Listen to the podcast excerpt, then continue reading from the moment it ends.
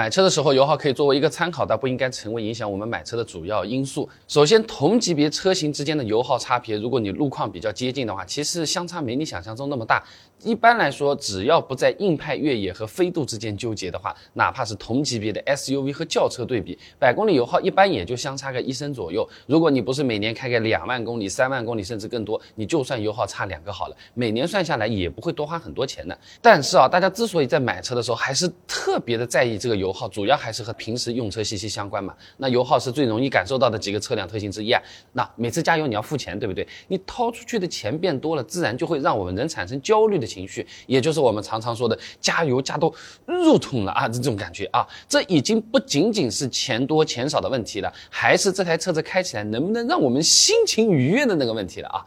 甚至油耗是一样的，原来四百块钱加满了啊，感觉很好。现在换了个油箱更大的车。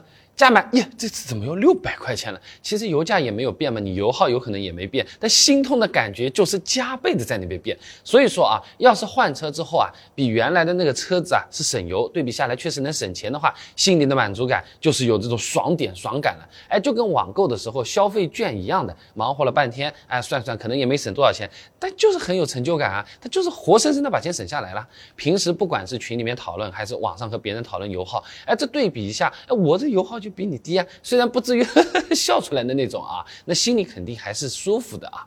那么这种省钱的心理换到现在这种新能源车上面，它也一样的。那二零二三年一直到八月份的数据，新能源汽车销量相比去年提升了百分之三十九点二，啊，占到总销量的百分之二十九点五。很多人不开油车了，哎，就是因为新能源车每天开起来它真的就非常省钱啊。有条件家里面充电，每公里可能一毛钱都不到，去外面充电也不算贵。那每次用起来成本很低，确实就很爽啊。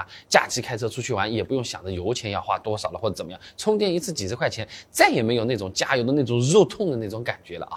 那听到这里，有些朋友也会说啊，这新新能源车你看着就是挺省油，但是不一定省钱啊。你维修本身就很贵啊，保险是不是比油车还贵一点？你用用了不好，时间久了点，你搞了不好，你这个电池还要换了，根本就没法省钱，是不是真的是这样？我们能不能为了省钱去买新能源车？以前的视频啊，早就给你做好了，想看的朋友啊，点我头像进主页，搜索“电车”两个字，现成的视频现在就能看。